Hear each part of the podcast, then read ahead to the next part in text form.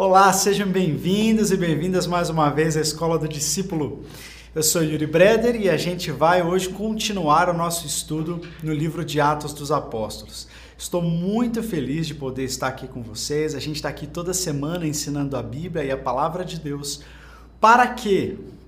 Para que a igreja de Jesus seja edificada. A gente faz isso gratuitamente porque a gente acredita que a igreja pode ser intelectualmente robusta e espiritualmente vibrante. O nosso coração pulsa por isso. A gente pensa nisso o tempo todo e é por isso que a gente está aqui. A gente quer que o maior número de pessoas seja alcançada por essa mensagem. Enquanto a gente não começa, vamos aí pegar a nossa Bíblia. Então pega a sua Bíblia em Atos dos Apóstolos, capítulo 2. Atos 2 é o nosso tema de estudo hoje, OK?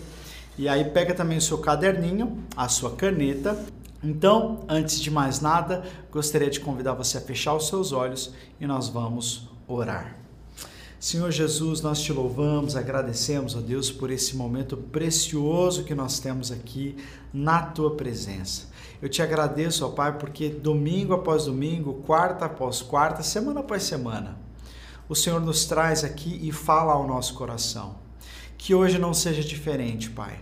Ao falarmos de Ti, Espírito Santo de Deus, convidamos o Senhor para que o Senhor se assente no teu lugar, no trono dos nossos corações e comece a jogar luz, comece a nos incendiar, ó Deus, de dentro para fora. Comece a nos encher de coragem, de expectativa, ó Deus, de ânimo para que a gente viva a vida que o Senhor preparou para nós, a vida de Cristo em nós a vida eterna. Essa é a nossa oração nessa manhã, Pai. Eu quero que o Senhor abençoe cada pessoa que está nos assistindo em cada lugar do Brasil e do mundo. Que o lugar onde essa pessoa está agora seja como aquele cenáculo, seja cheio da tua presença e que testemunhos maravilhosos aconteçam não para nossa glória, mas para a tua glória. Esse é o nosso, essa é a nossa oração. Fazemos em nome de Jesus. Amém.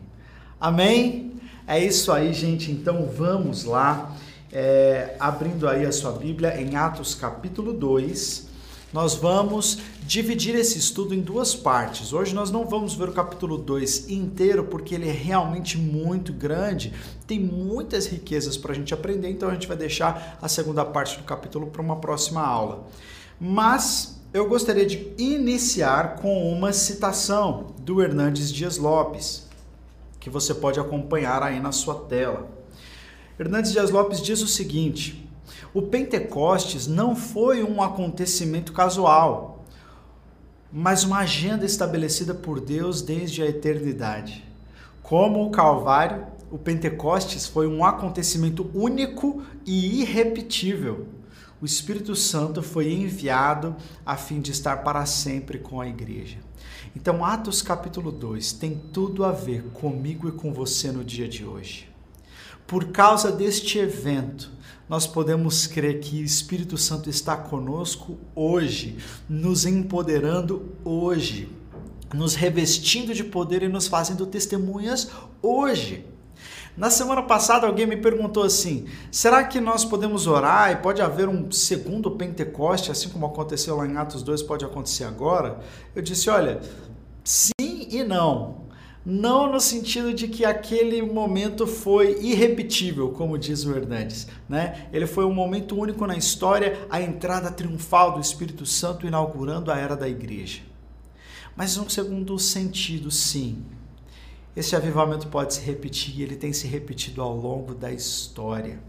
Se você acompanhou o documentário que nós fizemos aqui no canal, tem um episódio chamado Os Grandes Avivamentos.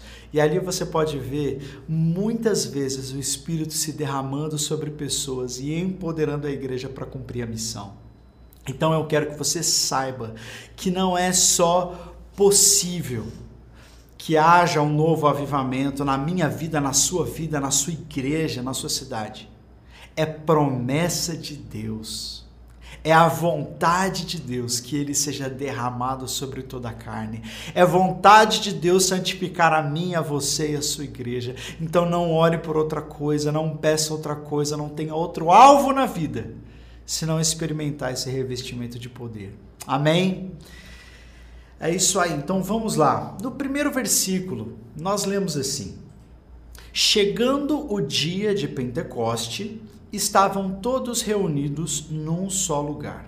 E aí eu quero parar um pouquinho para a gente pensar no que, que significa isso. Quando a gente fala no mundo evangélico palavra Pentecoste, nós já nos lembramos de Atos capítulo 2. Então parece que Pentecoste é o que? Pentecoste é avivamento, Pentecoste é a descida do Espírito Santo. No entanto, essa palavra Pentecoste não tem esse significado. Era uma festa que já existia no calendário judaico há muito tempo.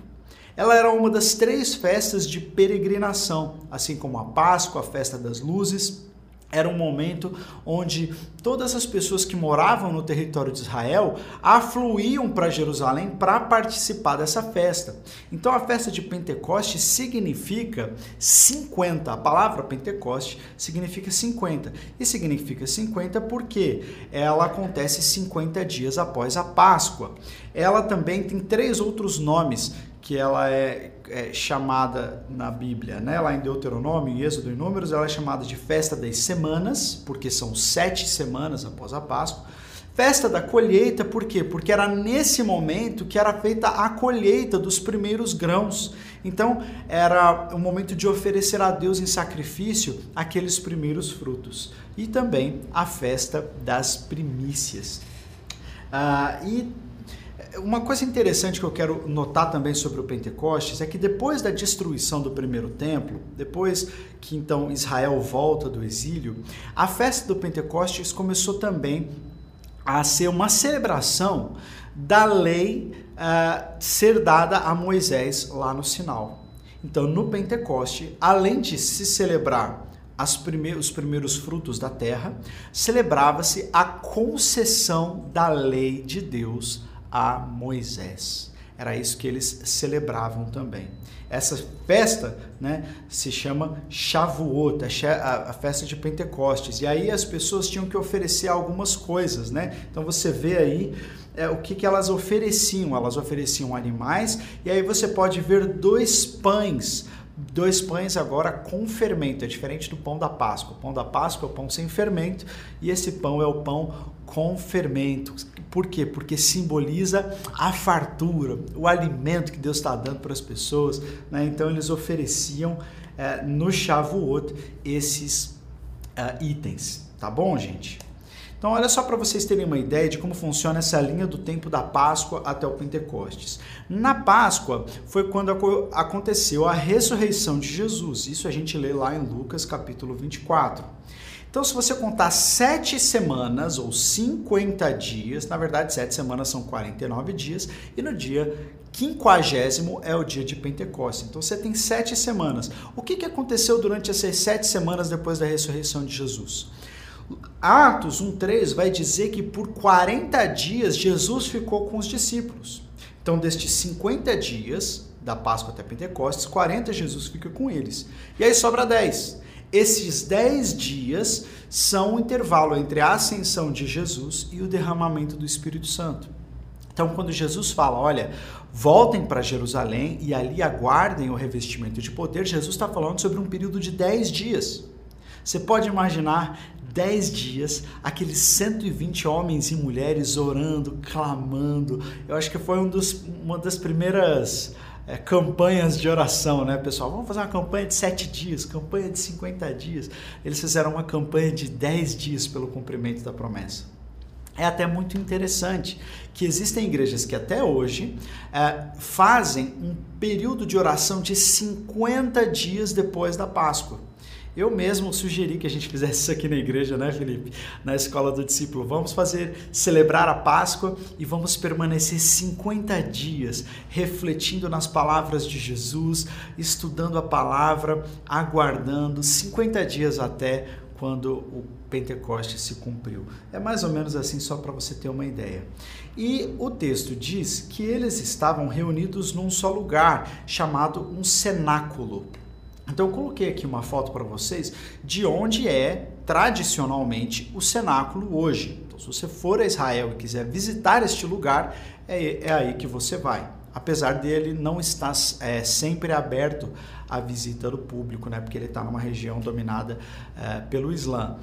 Mas foi provavelmente, pode ter sido neste lugar onde os 120 estavam reunidos, orando e esperando o cumprimento da promessa. O cenáculo, o que, que é?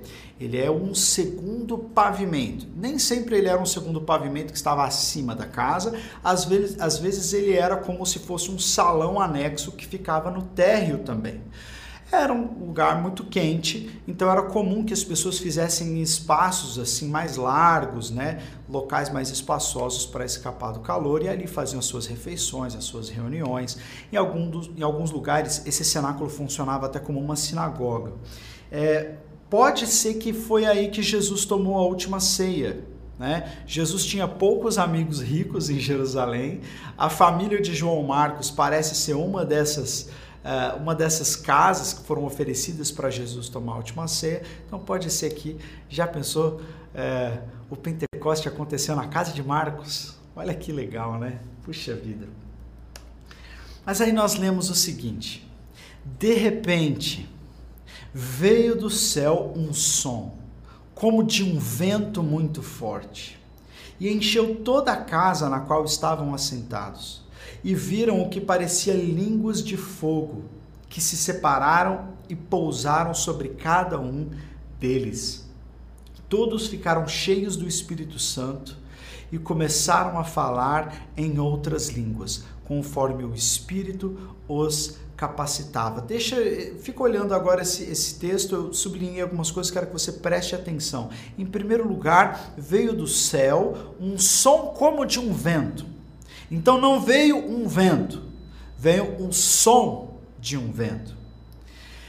Também não veio línguas de fogo puro mesmo, como se estivesse queimando a cabeça das pessoas, né? Mas era algo que parecia línguas de fogo, né? E depois eles começaram a falar em outras línguas conforme o Espírito os capacitava.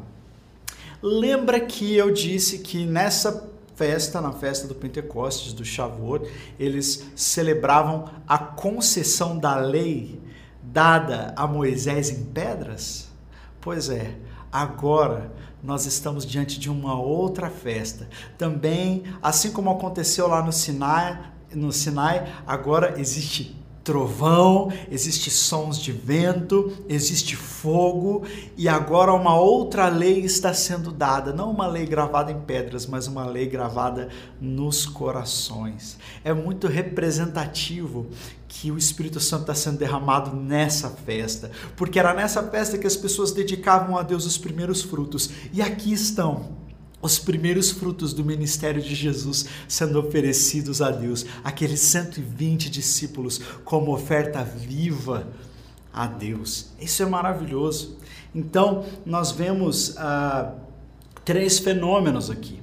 Nós, nós temos um fenômeno sonoro, o som como de um vento. Foi um som muito grande, gente. Foi um som muito alto. Eu me lembro quando eu estava no Nepal e é, nós passamos por algum, alguns terremotos lá no Nepal, né?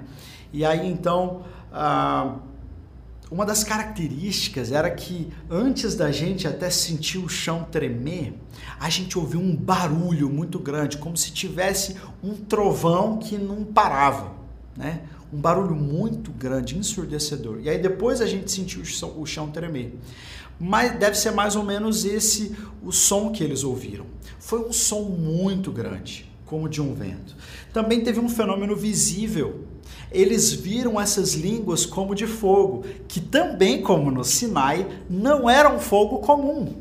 Ontem mesmo estava ouvindo o Felipe Breder pregar uma pregação sensacional e ele falou daquele arbusto, né, que queimava, mas não se consumia, onde Deus falou com Moisés. Era um fogo que era fogo, mas não era. Né? Ele, ele, ele, queimava, mas não ardia, ou ardia, mas não queimava, não sei. Essa era a língua de fogo que agora estava sobre a cabeça de cada um deles. E também um fenômeno fonético. porque eles falavam em línguas idiomáticas. Aqui não são línguas estranhas, tá, gente? Eu vou entrar nesse assunto aqui a pouquinho, mas são línguas idiomáticas. Eles estavam falando em outros idiomas. Mas o que eu quero chamar a atenção é que todos experimentaram isso. Se você ler novamente no versículo 4, versículo 4 diz que todos ficaram cheios do Espírito Santo. Quero que você pare um pouquinho e pense nisso.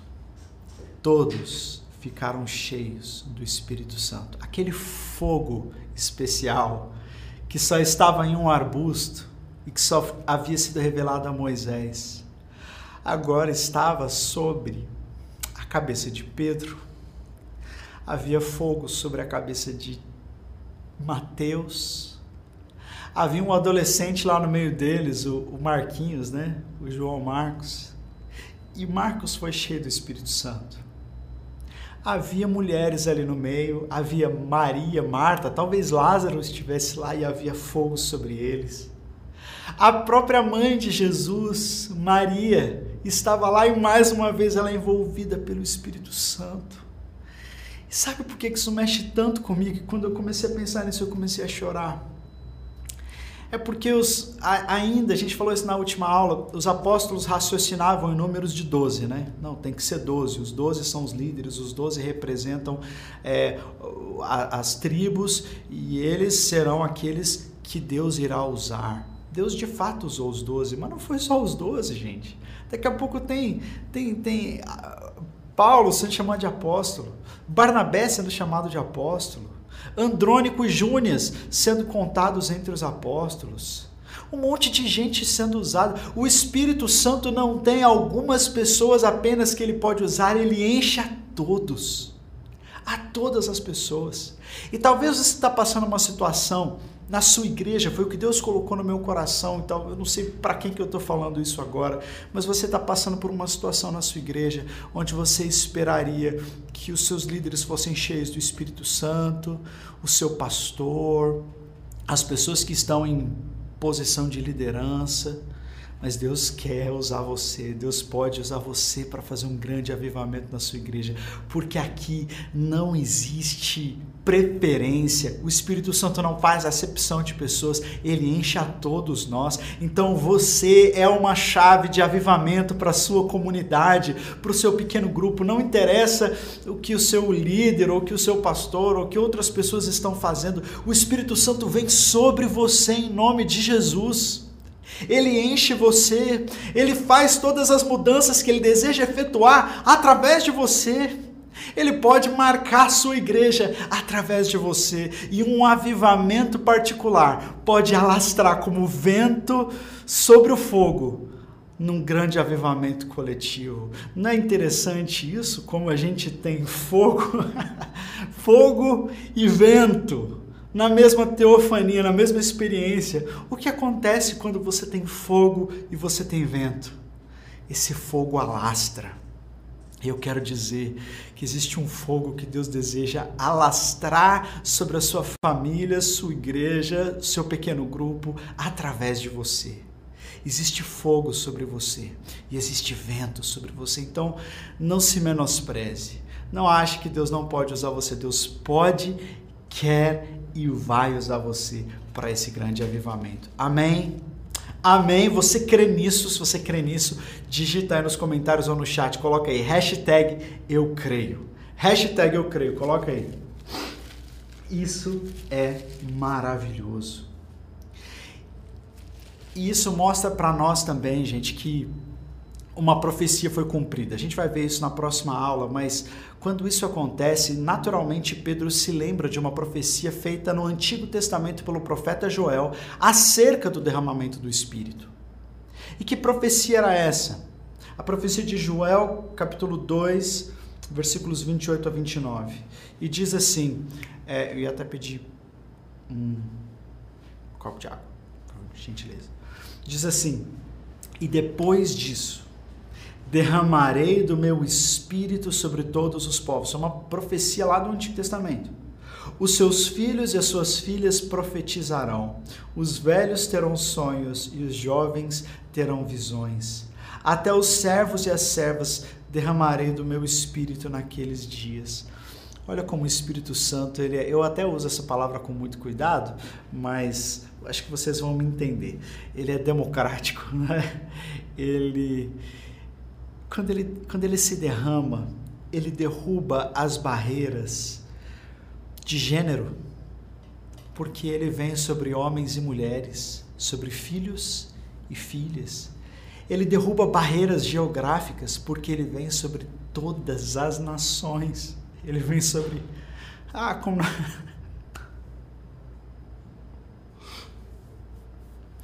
Nós temos visto o que tem acontecido no Afeganistão.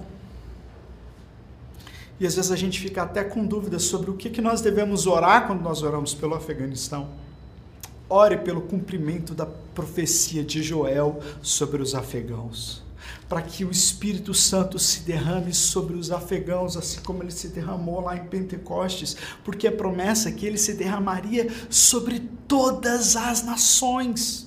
Não existem barreiras geográficas para o Espírito Santo. Não existe uma nação preferida de Deus sobre a qual ele possa derramar uma coisa e não vai derramar sobre outra.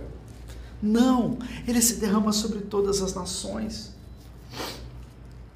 ele não só ultrapassa essas barreiras geográficas e as barreiras de gênero e sexo, mas ele também ultrapassa as barreiras geracionais, porque ele vem sobre pais e sobre filhos, sobre jovens e sobre velhos.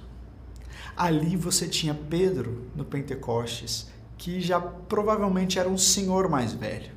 Você tinha uma senhora mais velha, que era Maria. Mas você tinha um adolescente o Marquinhos, né? o João Marcos, e eles receberam a mesma porção do Espírito Santo. Não interessa. Se você olha para trás e fala assim: acho que os meus melhores dias já passaram. Acho que os meus melhores testemunhos ficaram para trás. Não importa se você olha para você e diga assim: eu tenho 13 anos. O que, que eu posso fazer? Eu tenho 12 anos, eu tenho 9 anos. Lembre-se de Samuel, que tão pequeno ouviu a Deus o Espírito Santo não conhece barreiras etárias. Ele se derrama sobre crianças e você deve orar por crianças sendo cheias do Espírito Santo. É isso que nós precisamos. E deixa eu te dizer uma coisa muito séria.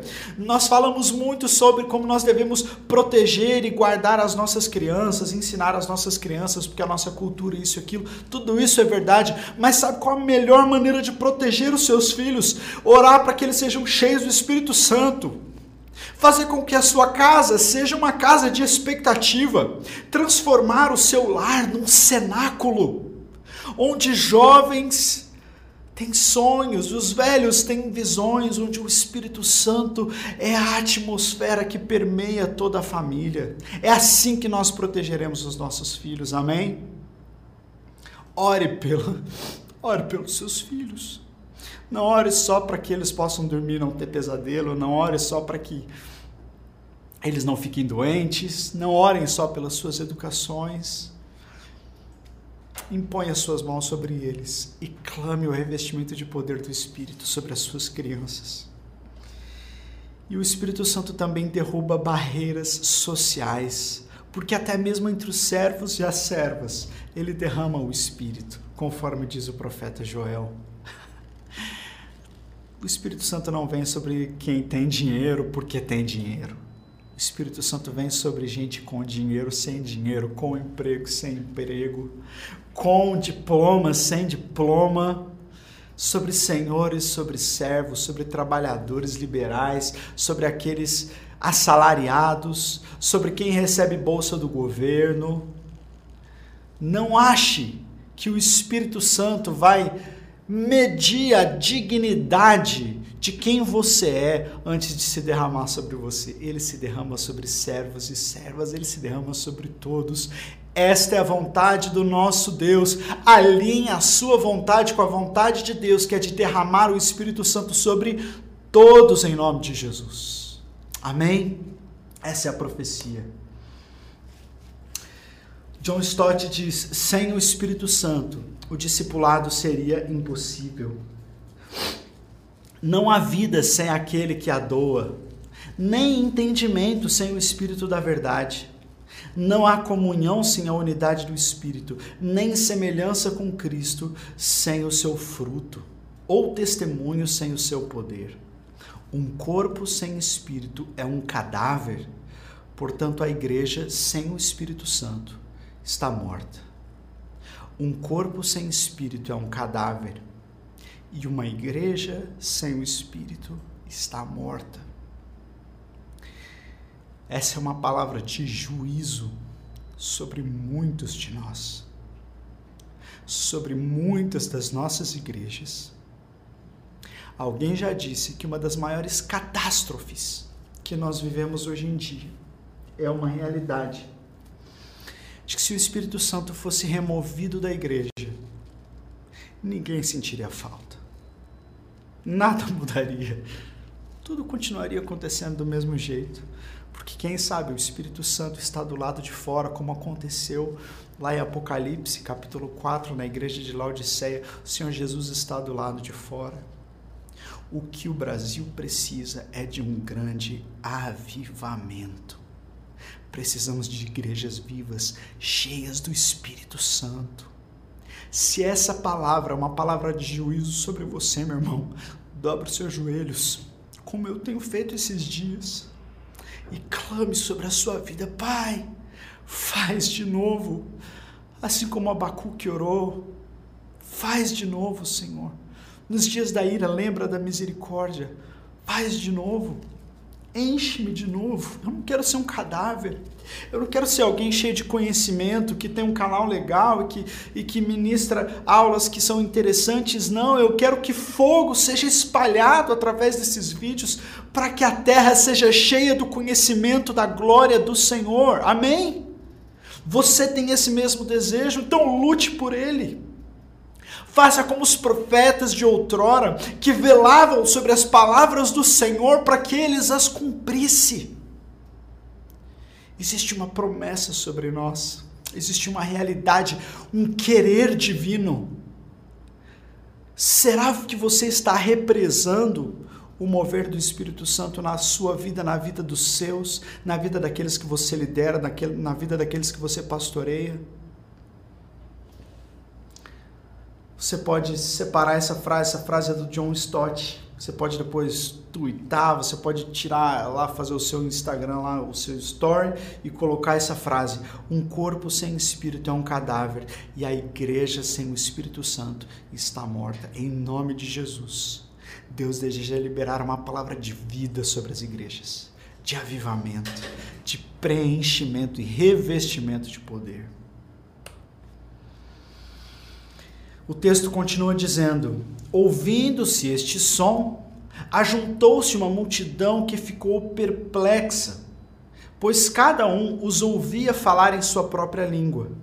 Atônitos e maravilhados, eles perguntavam: Acaso não são galileus todos estes homens que estão falando? Então, como os ouvimos, cada um de nós, em nossa própria língua materna? Deixa eu explicar o que está acontecendo aqui nesse versículo, daqui a pouco a gente coloca ele na tela de novo. Jerusalém estava cheia de gente. Lembra que essa festa era uma das festas, das três festas de peregrinação, onde todo mundo do território de Israel ia para Jerusalém para passar por essa festa? Então, então estava cheio. Estima-se que a população de Jerusalém naquela época, que era de 55 mil pessoas, chegava a triplicar no momento das festas. Pensa no carnaval aqui no Brasil. Carnaval, todo mundo vai para a rua, a gente recebe turistas do mundo inteiro. Então, guardadas as devidas proporções da imoralidade do carnaval, né? Me, que me desculpe o Pentecoste, mas é mais ou menos o carnaval cheio de gente, cheio de turista, cheio de gente de todas as partes do mundo. E o texto diz que, ouvindo o som, uma multidão se ajuntou e ficou perplexa. Aqui tem algumas dificuldades. Em primeiro lugar, qual foi o som que eles ouviram? Será que eles ouviram o som das pessoas cantando e louvando a Deus, é, falando nestes outros idiomas? Ou será que todos eles ouviram este som de vento impetuoso? Vários estudiosos acreditam que foi o som do vento. Eles viram que havia acontecido algo ali. E aí eles ficam perplexos. E agora, outra coisa que é uma curiosidade: parece que está todo mundo vendo as pessoas. Parece que agora eles estão no pátio de uma casa, alguns dizem até no pátio do, do templo. Imagina que a casa de João Marcos era próxima do templo. E eles receberam o Espírito Santo no cenáculo e desceram. E agora estão no pátio do templo falando das grandezas de Deus. Essa é uma das possibilidades. E aquela multidão se reúne e fica perplexa e maravilhada, dizendo: Estes homens são galileus. Como que as pessoas sabiam que eles eram galileus? Talvez por causa do sotaque. E eles dizem: como que esses galileus falam em tantos idiomas diferentes? Porque todos nós estamos ouvindo-os falar nas, nos nossos próprios idiomas. Então, é, eu já vou explicar o que está acontecendo aqui, mas essa língua que eles estão falando não é língua estranha. Não é aquela língua que nós ouvimos muitas vezes nos cultos, quando alguém está muito cheio do Espírito Santo. Não, eles começaram a orar em outras línguas, em outros idiomas. Então imagina que está no carnaval e está cheio de gente aqui no Brasil e tem um grupo de americanos ali. E de repente o Espírito Santo me toma e eu vou ali perto deles e eu começo a falar assim: Blessed be our God. You are wonderful, you are marvelous. Jesus, you're my savior. E de repente esses americanos olham e falam assim: Ué, como é que esse brasileiro está falando na nossa língua? A gente está entendendo ele em inglês. É mais ou menos isso, eram línguas idiomáticas. E eles ficaram então atônitos. Existe uma experiência que eu já contei algumas vezes, me perdoa se você já ouviu, mas uma vez eu estava no Nepal e aí nós fomos orar por uma mulher. Essa mulher era uma nepalesa, uma senhora que não falava inglês, não falava português, obviamente, ela só falava o seu dialeto. E ela estava doente, perdão, ela estava doente e nós fomos até a casa dela com uma intérprete para que ela nos ajudasse a orar por aquela senhora. Só que de repente a intérprete nos deixou ali sozinhos e a gente ficou diante daquela mulher sem conseguir nos comunicar com ela. Então eu falei para o meu amigo, falei para o Rafa, falei, cara, vamos orar por ela. Conta o plano da salvação em português mesmo, né? Vamos fazer a nossa parte e vamos orar por ela e depois vamos embora. E nós oramos. Ao final daquela oração, aquela mulher disse Amém em Nepali. Ela disse Amém. E a nossa intérprete voltou e perguntou para aquela senhora: Por que, que você disse Amém? Ela disse, a senhora, é porque estes jovens eles acabaram de orar por mim. E então a intérprete olhou e disse assim: Mas você entendeu o que eles falaram? Ela disse sim, eles disseram que iam orar por mim em nome de Jesus, que o Senhor Jesus pode me curar da minha enfermidade e que eu devo entregar a minha vida a Ele. Ela havia entendido toda a nossa oração no seu próprio idioma, na sua própria língua. E, e, então a nossa intérprete começou a chorar vendo aquilo e ela nos contou e a gente começou também a chorar porque a gente viu que aquilo que aconteceu em Atos capítulo 2 estava acontecendo ali também. O Senhor nos usou né, para pregar o evangelho e o próprio Espírito Santo trabalhou de intérprete. Foi maravilhoso, foi uma das experiências que mais marcou a minha vida. Mas quando nós falamos de línguas estranhas, essas línguas é, na Bíblia, nós falamos de dois tipos de línguas. E aqui eu quero mostrar para você uma, um paralelo do que são línguas idiomáticas e do que são línguas estranhas. Então, existem esses dois tipos. O que são as línguas idiomáticas? São essas que nós vemos em Atos capítulo 2. Elas são faladas em idiomas que são compreensíveis para outras pessoas, em outras nações. Né? E elas não precisam de interpretação. Por quê? Porque como elas são idiomáticas, se alguém as ouve naquele idioma, ela entende perfeitamente. Como eu usei aquele exemplo de eu orando em inglês diante de americanos, não precisa de interpretação. Mas existem outras línguas que aparecem na Bíblia. Lá em 1 Coríntios capítulo 14, Paulo fala no capítulo todo sobre esse tipo de língua. É um tipo de língua estranha que ninguém consegue entender, nem a pessoa que ora, nem as pessoas que escutam. Ela não é um idioma, ela é um êxtase espiritual. Né? E essa língua, sim, necessita de interpretação. Paulo é muito categórico e ele diz: quando alguém orar em línguas estranhas, essa pessoa deve orar a Deus e pedir interpretação daquilo que está orando. né? Ou orar para que alguém se levante para interpretar. Se ninguém fizer isso, então que essa pessoa ore para si mesma e fique calada no, momento do culto. Né? Essa é a orientação paulina sobre isso. Mas então existem esses dois tipos de línguas. É, o Calhoun diz o seguinte: o batismo do Espírito Santo é compreendido de duas diferentes maneiras, seja como sinônimo do Espírito habitando uma pessoa na conversão, ou como um ato subsequente em que Cristo batiza um crente com o Espírito Santo para capacitar essa pessoa de uma forma única para o ministério. Então, quando a gente está falando de batismo com o Espírito Santo, a gente está falando, às vezes, de uma coisa que as pessoas entendem de duas formas diferentes. Eu coloquei aqui para vocês verem a perspectiva histórica e a perspectiva pentecostal. Qual é a perspectiva histórica? O que nós, como batistas, por exemplo, cremos? Que o batismo com o Espírito Santo significa o recebimento do Espírito Santo. E quando é que a gente recebe o Espírito? Quando que a gente é batizado? No momento da fé. No momento em que cremos em Jesus, nós somos batizados pelo Espírito não é algo necessariamente acompanhado de sinais e maravilhas. Não é uma coisa que acontece cheia de milagres, não é? Pode haver, mas não necessariamente. E qual que é a evidência que alguém foi batizado com o Espírito Santo? A evidência é a santificação. É uma evidência que vem ao longo do tempo. Se uma pessoa foi realmente entregue ao Senhor Jesus, essa pessoa se santificará pelo Espírito Santo. Na perspectiva pentecostal, o batismo com o Espírito Santo não é necessariamente o recebimento dele na conversão, mas ele é uma segunda bênção. É algo que acontece num segundo momento. Então, lá em Atos 8, 17, a gente vê, talvez, eu, quando a gente chegar lá em Atos 8, eu vou explicar isso aqui melhor a gente vê hum, talvez algo parecido acontecendo. Pessoas que já tinham sido batizadas em Jesus, mas ainda não haviam recebido o Espírito Santo. Então Paulo impõe as suas mãos, Paulo não, né? É, os apóstolos impõem as suas mãos sobre eles e eles então falam em outras línguas. Aí a gente não, o texto não explica se são línguas idiomáticas ou línguas estranhas.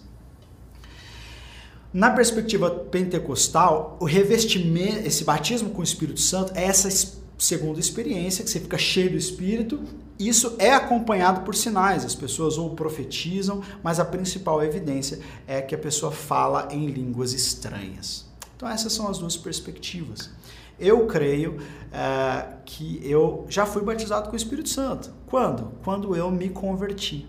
Mas eu também passei por uma outra experiência que é o revestimento de poder do Espírito Santo. E aqui eu tentei resumir para vocês. O que são essas duas experiências? O batismo e o revestimento. O batismo com o Espírito Santo é quando o Espírito Santo vem habitar no crente, é uma experiência única. No entanto, o revestimento de poder pode e deve se repetir muitas vezes durante a vida do crente. O que alguns chamam de batismo, outros chamam de revestimento. Então, se você estiver conversando com um pentecostal e ele perguntar, você já foi batizado no Espírito Santo? O que talvez ele esteja te perguntando é, você já foi revestido de poder? Você já teve aquela experiência marcante com dons, com, né? É isso que ele está perguntando. Ele está perguntando se você é crente. Agora, se um histórico te perguntar, você já foi batizado com o Espírito Santo? O que ele está te perguntando é, você é crente? você já aceitou Jesus? É, eu já fui batizado com o Espírito Santo no momento que criei e já tive muitos momentos de revestimento de poder. Deixa eu contar um deles para você. Eu estava num retiro, estava orando, buscando muito ao Senhor e pedindo: Senhor, eu quero ser cheio da tua graça, eu quero ser cheio do teu poder. Enche-me, Senhor, enche-me de dons. Eu quero ter novas experiências contigo, eu quero ter meu coração aquecido e orava, jejuava, buscava o Senhor por uma experiência diferente. E eu me lembro que eu estava no retiro, tinha uma galera lá e tinha um pregador. E esse pregador, ele disse assim: Olha, se você fala em línguas estranhas, começa a falar agora. Começa a orar. E quando ele falou isso, eu na minha cabeça pensei assim: ah, não é para mim, né? Porque eu não falo em línguas estranhas, eu nunca né, falei isso. E nem, nem dei bola. Mas naquele momento, eu senti como se a minha boca começasse a queimar, como se algo começasse a queimar a partir do meu pescoço até a minha boca e começou a se encher, como se eu tivesse com sal de fruta na boca, assim, começou a espumar alguma coisa invisível dentro da minha boca e minha boca foi enchendo, enchendo, enchendo, enchendo e de repente eu comecei a parar, parar, parar, parar, e aí comecei a falar em línguas estranhas, não línguas idiomáticas. Não era um outro idioma, era línguas estranhas. E no meu coração, o que eu entendia do que eu estava falando era louvado seja o Senhor. Era como se eu estivesse lendo um salmo e a minha língua falava sem parar. Foi assim que eu tive um revestimento do Espírito Santo. Por isso que eu falo, gente, que eu sou batista, reformado, mas eu sou continuista, ou seja, eu acredito que os dons do Espírito continuam até hoje, os dons miraculosos do Espírito, e sou carismático. Porque eu acredito que o Espírito Santo está aí revestindo pessoas e dando dons, e, e dando línguas, e dando profecia. Eu creio muito nisso. Mas eu deixo te contar uma terceira experiência, a última experiência que eu conto hoje, até porque o nosso tempo está acabando. Quando eu tinha 12 anos de idade, eu estava numa viagem missionária de King's Kids, lá em Fortaleza. E quando eu estava lá, é, houve um momento de oração muito poderoso. E as pessoas começaram a se quebrantar, a chorar, a levantar suas mãos. Eram só jovens e adolescentes. E naquele momento, uma menina se levantou e ela começou a orar. E ela fez uma oração tão linda, gente. Parecia que era um salmo de Davi sendo composto ali na hora. E eu chorava com aquelas lindas palavras que ela estava falando. Chorava, chorava, chorava. E quando acabou aquele momento, passou, eu encontrei a minha irmã, minha irmã estava lá também, a Aline. E aí ela falou assim: Yuri, você viu aquela menina? E falei, eu vi, que oração linda. Ela assim, como assim, que oração linda?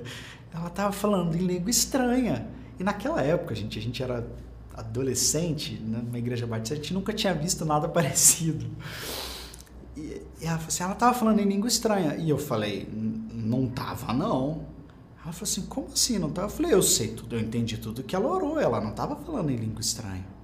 Aí a gente se olhou, o que, que aconteceu? Corremos pro orelhão, naquela época não tinha telefone celular, corremos pro orelhão e ligamos pro meu pai. Pai, o que que tá acontecendo? A Aline ouviu a menina orando em língua estranha, mas eu ouvi ela orando normal.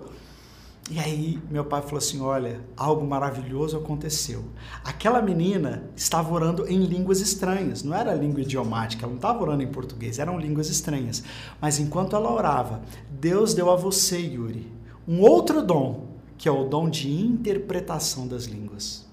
Quando isso acontecer de novo, filho, levanta a mão, vai lá do lado daquela pessoa e enquanto ela ora, você interpreta, você traduz para que todos saibam aquilo que ela está orando. Isso foi maravilhoso, foi uma experiência que me marcou.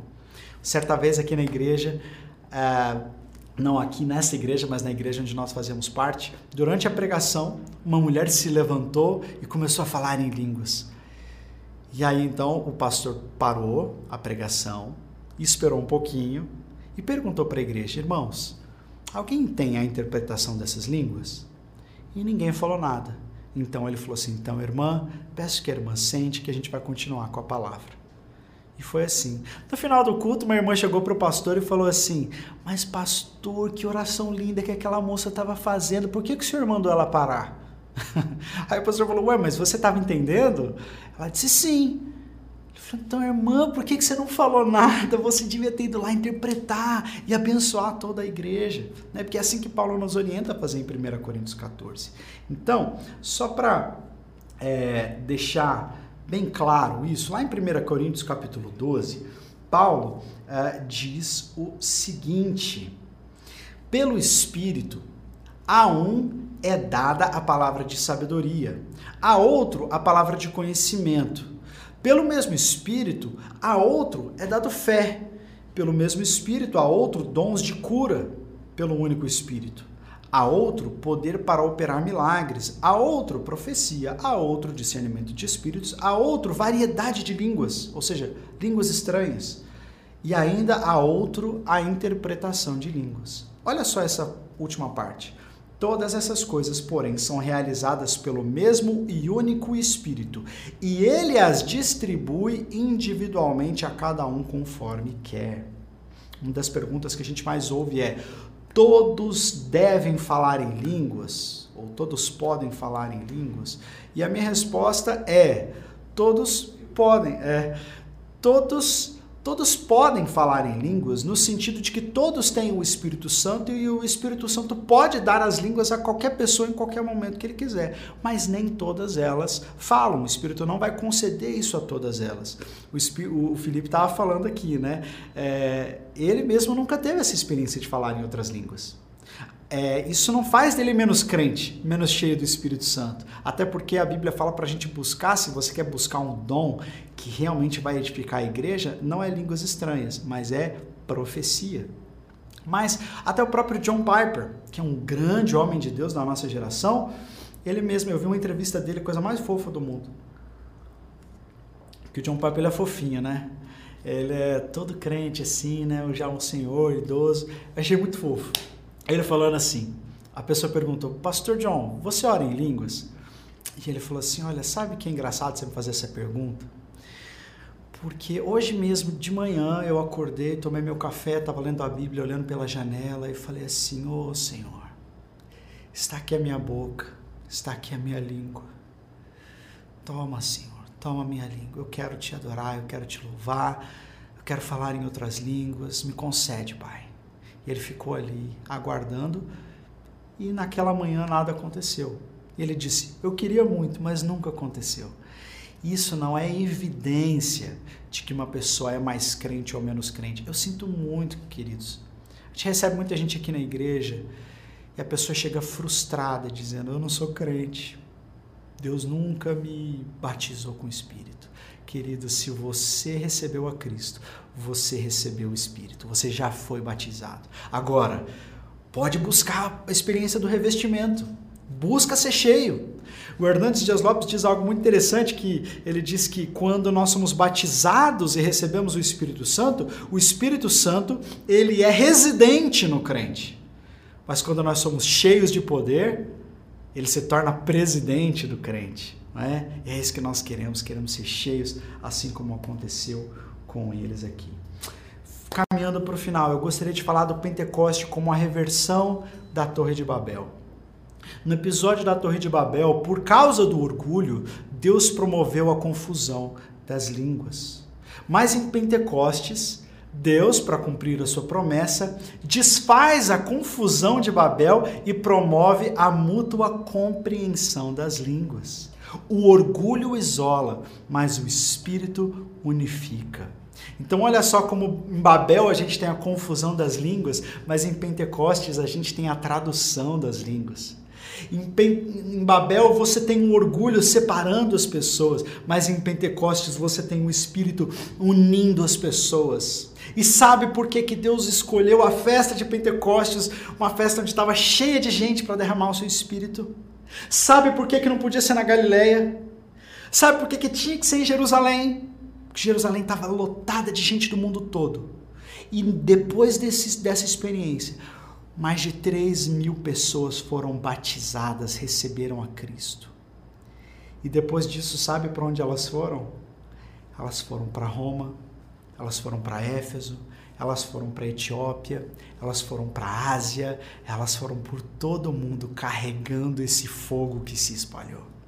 Essas 3 mil pessoas não são 3 mil pessoas que ficaram em Jerusalém para sempre, não, gente.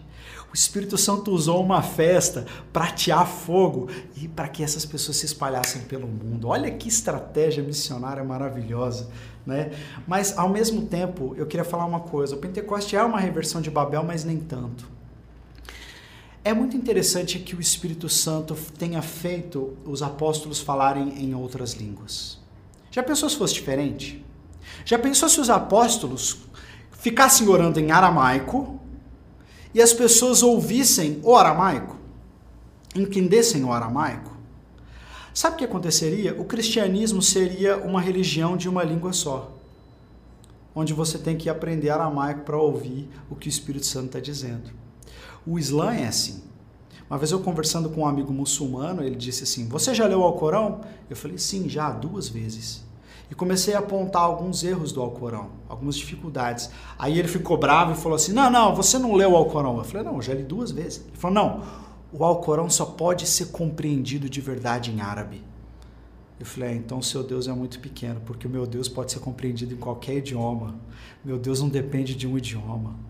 Então, quando Deus faz os apóstolos falarem em outras línguas, ele está dizendo não a uma só cultura ser a mais elevada entre todas as outras, uma cultura mais importante, uma nação que é mais importante, uma nação que é mais abençoada, uma língua que é mais espiritual. Não todas as línguas, todos os idiomas, todas as nações. O nosso Deus é um Deus de diversidade, é um Deus de igualdade, não é um Deus de xenofobia, não é um Deus racista, não. Todos podem ouvir a voz do Espírito Santo na sua própria língua. Por isso você não precisa ir quando ir pregar para indígenas que têm o seu próprio dialeto, seu próprio idioma, você não precisa ensiná-los a falar português, eles podem ouvir a Deus no idioma deles. Isso é maravilhoso, gente. Agora sim, caminhando para o final. Eu falo que eu estou caminhando para o final tem 10 minutos já, né? Atônitos e perplexos. Lá em Atos capítulo 2 nós lemos esse versículo. Atônitos e perplexos Todos perguntavam uns aos outros: o que significa isso? Alguns, todavia, zombavam deles e diziam: eles beberam vinhos demais. Você tem dois grupos de pessoas. Alguns que estão perplexos e dizendo: que maravilhoso isso que está acontecendo. E outros que estão zombando. E outros que não estão nem aí. Queridos, sabe o que eu quero dizer sobre isso? Que sempre haverá os zombadores sempre haverá aqueles que já estão tão pouco interessados naquilo que Deus está fazendo que vão zombar daqueles que estão buscando. Não se importe com os zombadores. Não se importe com aqueles que vão falar para você: isso aí é meninice, isso aí é coisa de novo convertido. Não, isso aí passa. Para com isso, em nome de Jesus. Não seja um zombador. Aí a gente vê uma pessoa descendo as águas do batistério. Uma pessoa está passando da morte para a vida. Alguns estão olhando e falando maravilhados. Que coisa maravilhosa! Outros estão olhando e falando assim: ah, puxa, 10 batismos. Nossa, não, mas cansa ter muito batismo, né? Queridos, nisso se cumpre as palavras de Jesus, de que os primeiros seriam os últimos. Os primeiros, aqueles que receberam a oportunidade de crer em primeiro lugar não iriam mais crer, iriam perder a fé, iam se tornar estéreis, assim como Mical. Quando Davi chega né, na cidade do Senhor com a arca, ele chega louvando, Mical olha e fala: hum, que papelão, hein? Parece que tá bêbado, chegou dançando, pelado, credo, nada a ver isso aí. E aí daí Davi repreende Mical e a palavra de Deus diz que aquela zombadora permaneceria estéril para o resto da vida, não geraria frutos, porque zombadores não geram frutos. Zombadores se tornam estéreis. Muito cuidado com isso. Muito cuidado ao tentar qualificar os moveres de Deus, o que é de Deus e o que não é. Muito cuidado com a posição de julgamento. Então Pedro levantou-se com os onze, em alta voz dirigiu-se à multidão e disse: Homens da Judéia e todos os que vivem em Jerusalém, deixem-me explicar isto. Ouçam com atenção. Estes homens não estão bêbados como vocês supõem. Ainda são nove horas da manhã. Tipo, o bar nem abriu. Pelo contrário, isto é o que foi predito pelo profeta Joel. E aí ele continua, e esse é o tema da nossa próxima aula, nós vamos finalizar o capítulo 2, mas eu quero chamar a atenção para uma coisa. Olha a atitude e a coragem de Pedro, que agora se levanta e começa a interpretar a escritura. No discurso dele, ele cita três textos bíblicos, sendo guiado pelo Espírito a interpretá-los messianicamente. Ele cita Joel e depois cita mais dois salmos. Pedro está cheio do Espírito Santo e está falando adoidado. A língua de Pedro está solta. Às vezes a gente quer falar em língua estranha e Deus quer que a gente fale em português mesmo para pregar o Evangelho. Para de só querer falar língua estranha e começa a falar português e começa a anunciar Cristo. É essa língua que a gente precisa falar, é português. É isso que Pedro está fazendo. Olha só, quando alguém está revestido de poder do Espírito, a coragem para anunciar Cristo. Olha só a diferença de Pedro sem o Espírito e Pedro cheio do Espírito. Lá atrás, né, em Lucas, a gente vê Pedro sem o Espírito dizendo: Eu não conheço esse homem, eu não conheço. Agora Pedro cheio do Espírito diz: Vocês não conhecem esse homem? É outra pessoa. O Espírito Santo nos dá coragem, um coração aquecido produz uma língua corajosa. Eu não estou interessado apenas em língua estranha. É muito bom falar língua estranha, gente. Mas eu quero uma língua corajosa. Eu quero uma língua proclamadora, querigmática. Eu quero uma língua que as pessoas possam entender quando disseram nome sobre todo nome, aquele que é o meu resgatador, o meu salvador, Jesus Cristo. Não existe outro nome além desse que importa que os homens sejam salvos. Jesus Cristo. Crê no Senhor Jesus e será salvo tu e a tua casa. Porque Deus amou o mundo de tal maneira que deu o seu único filho para que todo aquele que nele crê não pereça, mas tenha a vida eterna. É essa língua que eu quero que as pessoas ouçam dos meus lábios.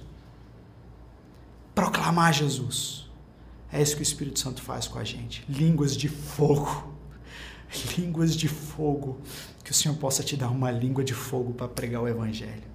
Amém? Não importa a sua idade, não importa se você é homem ou mulher, se você é criança ou velho, não importa a sua escolaridade, não importa. Todos podem ser cheios do Espírito Santo, revestidos de poder. E eu quero liberar uma palavra sobre você que está assistindo, em nome de Jesus. Seja cheio, seja cheia neste momento que o teu coração comece a arder e que você se volte para o Espírito Santo dizendo: Eu não quero perder mais tempo. Eu quero ser cheio, revestido, tomado, incendiado pela tua presença. Em nome de Jesus. Amém. Amém, queridos. Essa é a nossa aula de hoje. Eu quero só finalizar aqui dizendo: nós estamos falando sobre essa língua corajosa Paulo, lá em 2 Coríntios 4, ele diz: Cri, por isso falei. Com este mesmo espírito de fé, nós também cremos e por isso falamos. Nós cremos e por isso falamos. Quem não fala é porque não crê. Porque nós sabemos que aquele que ressuscitou o Senhor Jesus dentre os mortos também nos ressuscitará com ele e nos apresentará com vocês. Amós, o profeta Amós diz: rugindo o leão, quem não temerá? Falando o Senhor, quem não profetizará? O que você precisa para ter essa língua de fogo é ouvir o Senhor, é estar na presença dEle, é ser revestido de poder. Amém? O Sproul finaliza dizendo assim: o dia de Pentecostes foi aquele momento da história da redenção, quando Deus liberou o poder do Espírito Santo e o deu para a sua igreja, não somente para aqueles que estavam reunidos lá, mas para a igreja de todas as épocas e para cada cristão através dos tempos. O vento, aquele fogo, é tanto para nós hoje como foi para aqueles reunidos no cenáculo. Devemos ser pessoas do Espírito Santo, bem como do Filho e do Pai. Amém. E assim encerramos a nossa aula de hoje. Incrível, não é? Incrível. Enquanto eu preparava essa aula, tantas vezes o Espírito me tomou num pranto. Porque tudo isso que eu falei aqui foi para mim também, gente. Eu quero ser revestido de poder mais uma vez. Eu quero essas línguas de fogo. Eu quero proclamar o nome que me salvou. Eu quero ser instrumento nas mãos de Deus. E se isso aconteceu com eles, pode acontecer com você também, porque todos ficaram cheios do Espírito Santo. Amém? Ore por isso. Faça desse motivo a sua oração diária. Ser cheio do Espírito Santo. E quando você entrar no carro, na hora de escolher uma música, tenta sair daquela daquele dicotomismo, música de crente, música do mundo, e pergunta assim: Deus, que tipo de música concorda com essa oração de quem quer ser cheio do Espírito Santo? Na hora de assistir alguma coisa na televisão, Para de só ficar pensando, ah, mas isso é um programa de crente, é um programa evangélico. Não. Pensa assim, que programa, ou que série, que filme, que atividade concorda com esta minha oração de que eu quero ser revestido de poder. E aí você faz isso. Aí pronto, acabou a dúvida, né? Essa é a palavra que eu queria deixar para vocês, queridos. Lembrando que você pode se inscrever no canal da escola, você pode deixar sua curtida e você pode também é, compartilhar esse vídeo com outras pessoas, tá bom? Faça isso para que Deus use você também. Que Deus abençoe vocês e até semana que vem.